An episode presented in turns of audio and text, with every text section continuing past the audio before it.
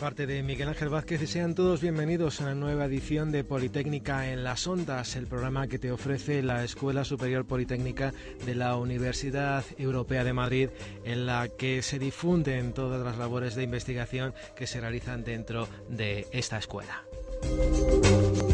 Hoy se encuentra con nosotros en el estudio la doctora Arisbel Cerpa, profesora del Departamento de Electromecánica y Materiales de la Escuela Politécnica de esta universidad, la cual forma parte del equipo investigador que dirige la catedrática Paloma Ballesteros y el investigador Sebastián Cerdán, integrado en la unidad asociada UNED-CSIC de síntesis orgánica e imagen molecular por resonancia magnética. Eh, doctora Arisbel Cerpa, bienvenida, lo primero. Muchas gracias. Hoy vamos a hablar del equipo de investigación del cual usted forma parte. Concretamente, eh, ¿qué investigación es la que está realizando aquí dentro de la universidad, dentro de su equipo? Bueno, pues eh, comenzaré comentándote que mm, el grupo del cual forma parte, formo parte se dedica al diseño y preparación de agentes de contraste que mejoren el diagnóstico precoz de tumores cancerígenos mediante imágenes por resonancia magnética. La investigación que se lleva a cabo es multidisciplinar. En la Facultad eh, de Ciencias, específicamente el Laboratorio de Síntesis Orgánica e Imagen Molecular por Resonancia Magnética de la UNED, eh, en, este laboratorio se lleva a cabo parte básica, la parte básica, o sea, se preparan y diseñan moléculas que pueden ser utilizadas en el diagnóstico por resonancia magnética. Pero claro, esto requiere de la participación de otros grupos que puedan analizar cómo son estas moléculas, como es en este caso eh, la colaboración que nos presta el Consejo de Investigaciones Científicas, específicamente el Instituto de Microelectrónica del Consejo y los servicios de instrumentación de la Universidad eh, Complutense, como es el CAI y el CIDI de la Universidad Autónoma de Madrid. ¿Cuándo comienza el grupo en esta línea de investigación y qué tipo de agentes y contrastes son los que prepara el grupo?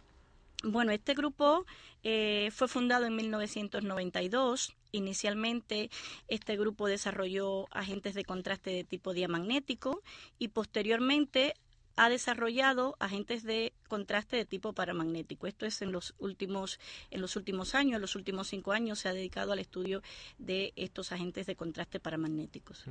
Para los oyentes que no estén muy al día en lo que es eh, el magnetismo, eh, ¿nos podría explicar las características de cada uno de estos agentes, que es el diamagnético y el paramagnético, por ejemplo? Bueno, específicamente eh, los diamagnéticos, lo que son de tipo diamagnético, suelen ser moléculas puramente orgánicas que no afectan al agua de los tejidos, o sea, la resonancia de ellos, de ciertos protones, de ciertos átomos de estas moléculas, pueden originar o pueden llegar a componer una imagen. Y esto es lo que se conoce en el campo de en este campo, se conoce con el nombre de imagen espectroscópica. El grupo de investigación eh, ha desarrollado dos agentes de contraste diamagnéticos que fueron patentados en los años 90. Estos eh, agentes de contraste son llamados comercialmente IEPA e ISUCA y son moléculas derivados de los ácidos imidazosodil succínicos. Estos agentes de contrastes fueron transferidos posteriormente a una industria, eh, a una empresa farmacéutica y son capaces de mm, poder detectar el pH de los tumores. O sea, en este caso, eh, esta investigación mm, se dedicó en los primeros años a lo que eran los agentes diamagnéticos. Los agentes paramagnéticos son complejos de metales paramagnéticos que lo que hacen es afectar las propiedades magnéticas del agua, de los tejidos y entonces reconstruir una imagen.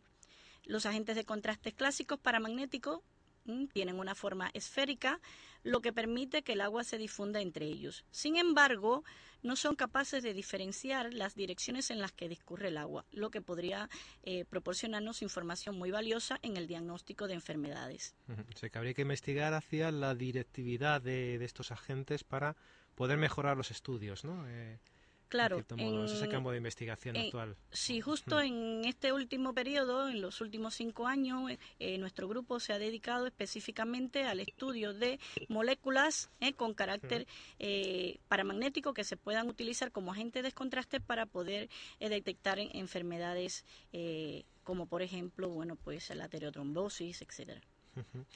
Arisbel, en nuestro programa nos gusta que nuestros invitados se sientan como en casa y nos gusta intercalar algo de música. Vamos a hacer una pausa precisamente para escuchar una canción. Mark Anthony ha sido el artista que ha elegido. Concretamente tenemos aquí la canción Te tengo aquí. Hacemos esta pausa musical y después continuamos hablando de, de este campo tan interesante de las resonancias magnéticas. Muchas gracias.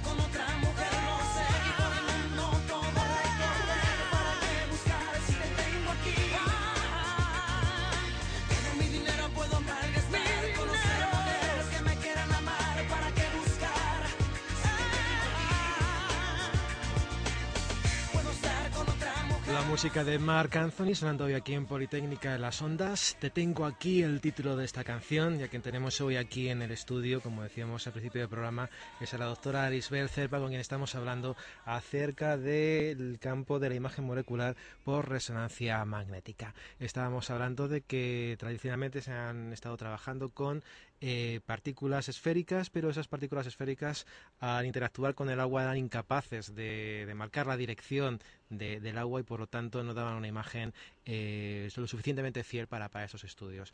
Entonces ahora mismo, eh, como bien ha planteado anteriormente, los estudios se están centrando en agentes de contraste de tipo paramagnético. Sí, como bien has puntualizado, específicamente se estudian moléculas o entidades moleculares que puedan indicar una dirección.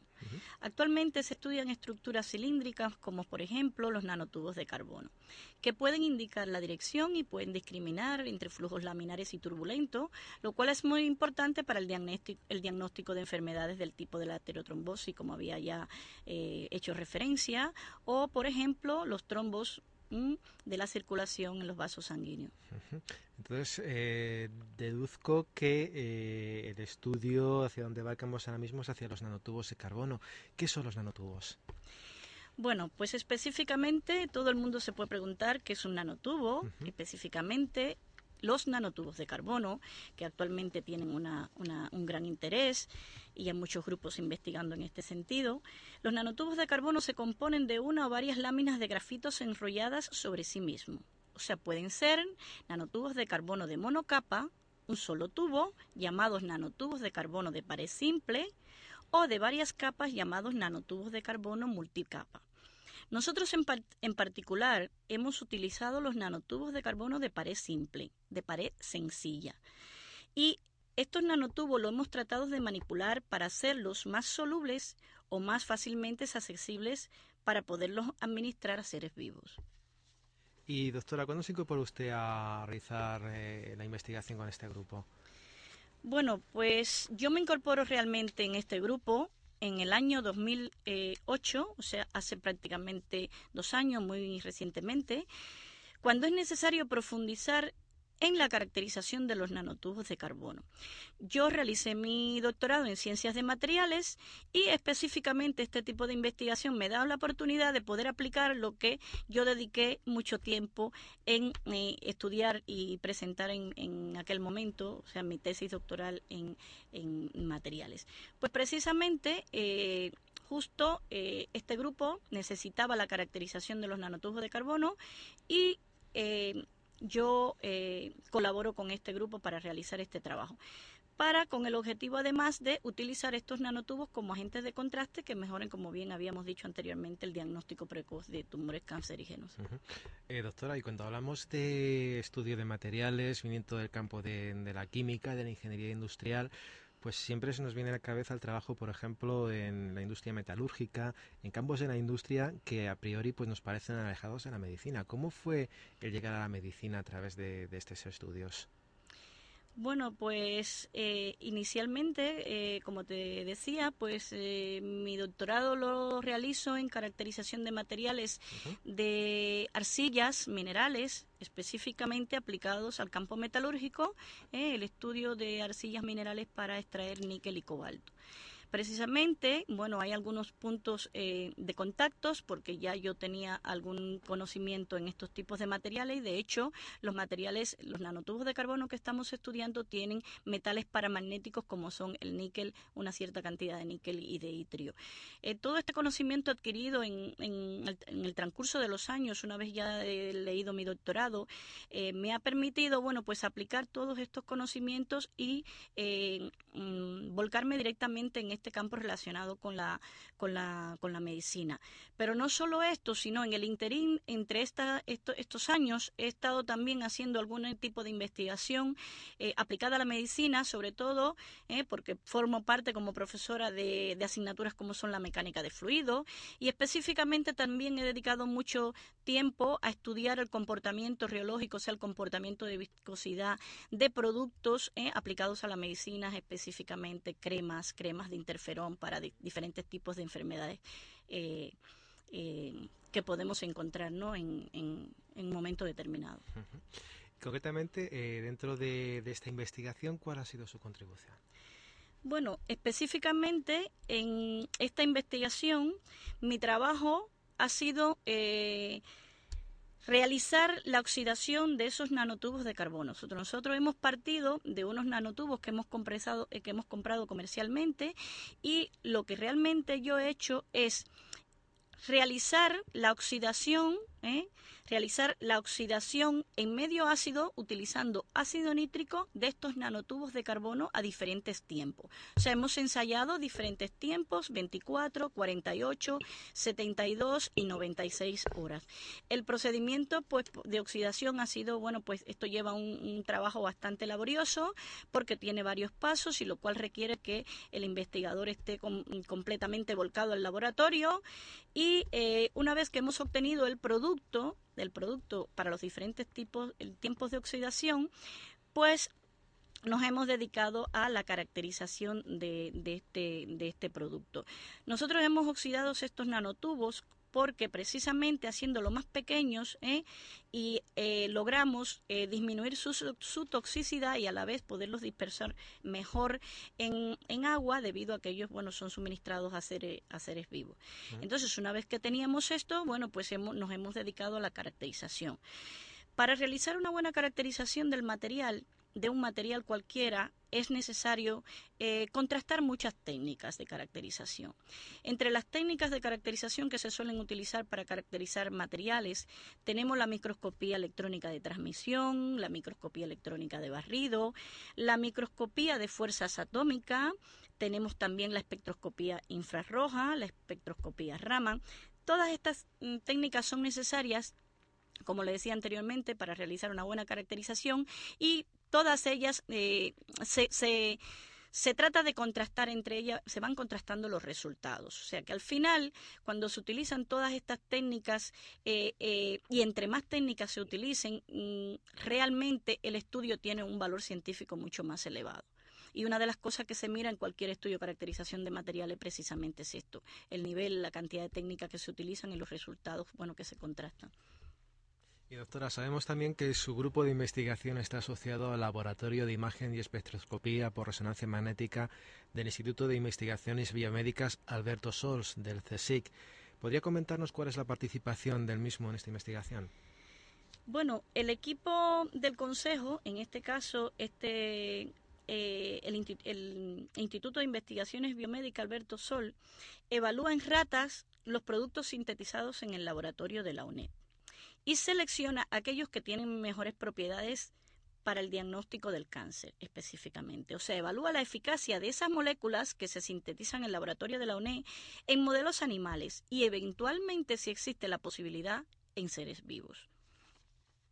De las dos familias de agentes de contraste con las que ha trabajado nuestro grupo en la UNE, el en el CECI se han seleccionado dos compuestos patentados que se encuentran actualmente en fase de ensayos preclínicos.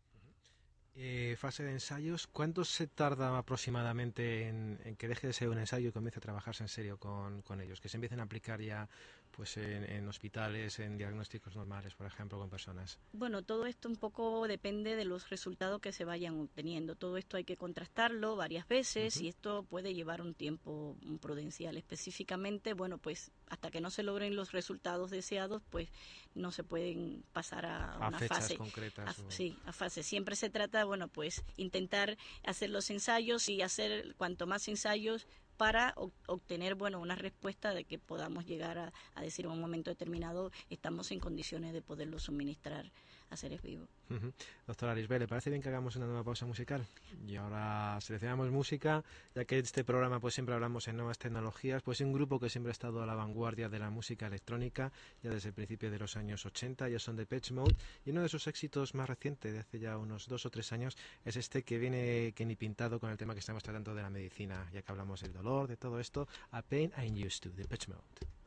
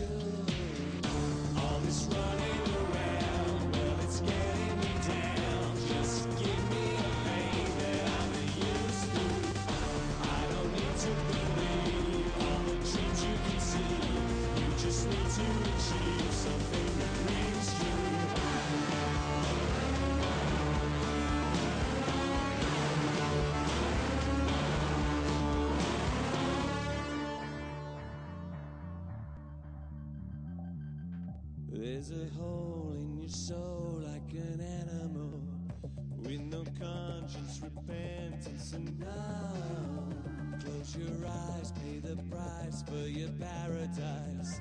Devil's feet on the seas of the sun.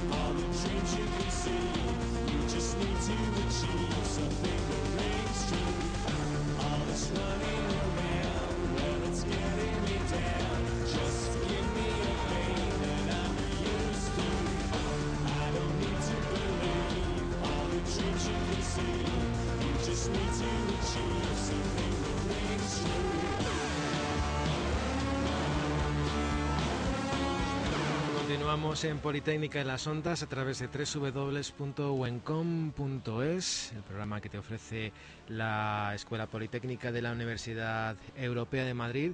Y seguimos hablando con la doctora Arisbel Cerpa, profesora del Departamento de Electrónica y Materiales de la Escuela Politécnica, acerca de sus investigaciones dentro del campo de la imagen molecular por resonancia magnética y de los nanotubos de carbono. Estábamos hablando del grupo de investigación y hasta ahora, doctora, ¿cuál ha sido la contribución más importante alcanzada por el grupo? Bueno, el grupo ha ideado un sistema para mejorar las imágenes por resonancia magnética usando estos nanotubos de carbono.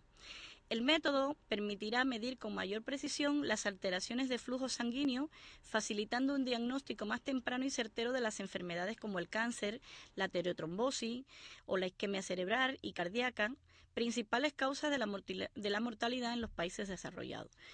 El método permite distinguir la circulación sanguínea normal de las turbulencias que se originan en el torrente sanguíneo cuando hay una obstrucción arterial, simplemente observando la dirección en la que se orientan esos nanotubos. Si hay turbulencias, girarán sobre sí mismos. O sea, la investigación que desarrollamos eh, ha dado lugar a una patente compartida entre el CSIC y la Universidad Nacional a, Distancia que se encuentra aún en la primera eh, fase de experimental. Todo esto fue logrado eh, bueno, la patente justo antes de entrar yo ya directamente a colaborar con el grupo. Y eh, una de las contribuciones que hemos logrado justo en estos últimos dos años es eh, hemos obtenido resultados que han sido eh, actualmente publicados en una revista denominada Angevante Gemisch, que está eh, en el volumen 49 de este año, que está valorada con un índice de impacto de 10,88 del Journal Citation Report, o sea, del eh, JCR. Y eh, hemos, eh, hemos publicado los resultados en, este, en esta revista que se ha logrado eh, demostrar mediante resonancia, resonancia magnética que estos nanotubos permiten eh, orientarse en la medida que aplicamos el, el campo magnético. Entonces, esto permite, eh, al poder demostrar eh, con, a través de, de imágenes de, de, difusión que hay una orientación utilizando los nanotubos, que es una, una, orientación con el campo magnético, esto nos permite obtener mejores imágenes por resonancia magnética, mejores imágenes que permiten diagnosticar, por ejemplo, tumores en masas que son blandas, como son en, en tumores en, en, el cerebro. Entonces, bueno, pues estas, este, este resultado a través de, de estas eh, imágenes por difusión pues han sido publicados en este en esta revista como le comentaba anteriormente y es lo novedoso de, eh, de esta eh, investigación recientemente. Y también quiero quiero puntualizar que bueno toda esta investigación está desarrollada en el marco de un proyecto europeo llamado Meditrans donde participan una serie de países y además está apoyado por el Ministerio de Ciencia in, innovación de aquí de, de, España y por tanto eh, todo esto pues nos permite poder eh, cada vez más profundizar en mm, la investigación de estos nanotubos. Arisbel, ¿y todavía qué queda por hacer? ¿Qué, ¿Cómo tienen que evolucionar estos nanotubos para que se empiecen ya a emplear en el mundo de la medicina como algo cotidiano? Bueno, nosotros ahora estamos, estamos intentando centrarnos directamente en mejorar eh, la estabilidad de estos nanotubos, buscando, eh, buscando mm, medios mm, acuosos en que podamos mejorar la estabilidad de estos nanotubos. Estamos intentando optimizar más el tamaño del nanotubo, llegar a tamaños más pequeños, mejorar la eficiencia en cuanto a la alineación magnética también para lograr mejores imágenes, así como, bueno, pues también eh, estamos trabajando en enlazar diferentes tipos de, surfan- de surfactantes a la superficie del, del nanotubo, que nos va a permitir también obtener mejores imágenes, también poder incorporar algunas algunos centros paramagnéticos todo esto tratando de bueno pues mm, garantizar eh, una una imagen lo mejor posible en la resonancia que luego pues permita diagnosticar eh, estas enfermedades. Básicamente, pues como decíamos, tumores, cánceres y poco a poco pues ir mejorando ese diagnóstico gracias a las propiedades magnéticas de ese material que está en todos los organismos, en el carbono y que tantas cosas buenas nos está aportando pues tanto en el campo de la aeronáutica como en el campo de la industria, como también lo que nos ha llamado la atención en nuestro programa en el campo de la medicina. Pues eh, Arisbel, muchísimas gracias por haber estado hoy con nosotros. Enhorabuena por ese trabajo. Te deseamos muchísimo éxito en este campo. Ya el hecho de figurar ese artículo publicado, no sé si voy a decir bien el nombre porque mi alemán es pésimo, por no decir que no existe, Advanced Chemie o algo así, la revista de la Hellsfahrt Deutsche Chemister. Y a partir de ahora, pues que dentro de nada, como decíamos, sea una realidad, eh, los nanotubos algo totalmente cotidiano en todo el, el mundo del diagnóstico y de la medicina. Muchísimas gracias por haber estado con nosotros y esperamos que a partir de ahora, pues que nos vamos a ver más a menudo. muchas gracias Y nos quedamos, como siempre, con, con música relacionada con el mundo de la tecnología. Ya Michel Jarre también es otro de los grandes artistas que investigan dentro del mundo de las nuevas tecnologías, de la electrónica aplicada al mundo de la música. Con él nos despedimos con este Tao Anti. El próximo martes seguiremos juntos a partir de las 12 aquí en Politécnica de las Ondas. Saludos cordiales de Miguel Ángel Vázquez y hasta el martes que viene.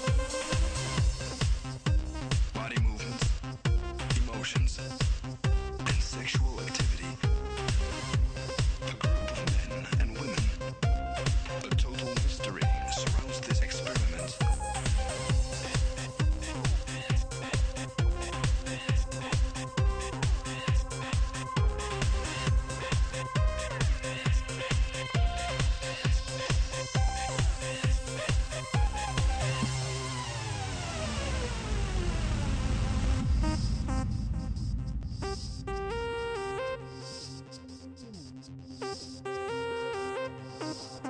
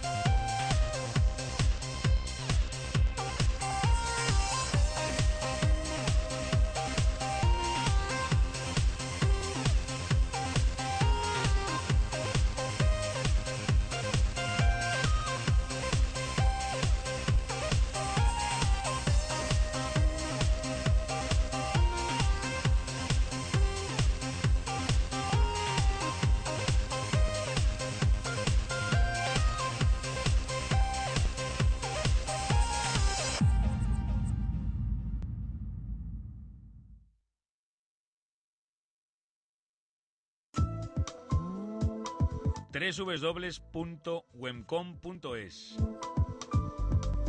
Espacio Universitario Global. Todo el deporte en UEMCOM. Tu espacio, tu red, tú. Tu información, tu música, tú. Tu espacio, tu red, tú. Tu música. UENCOM Radio. La radio más cerca de ti. Únete a la red. www.uencom.es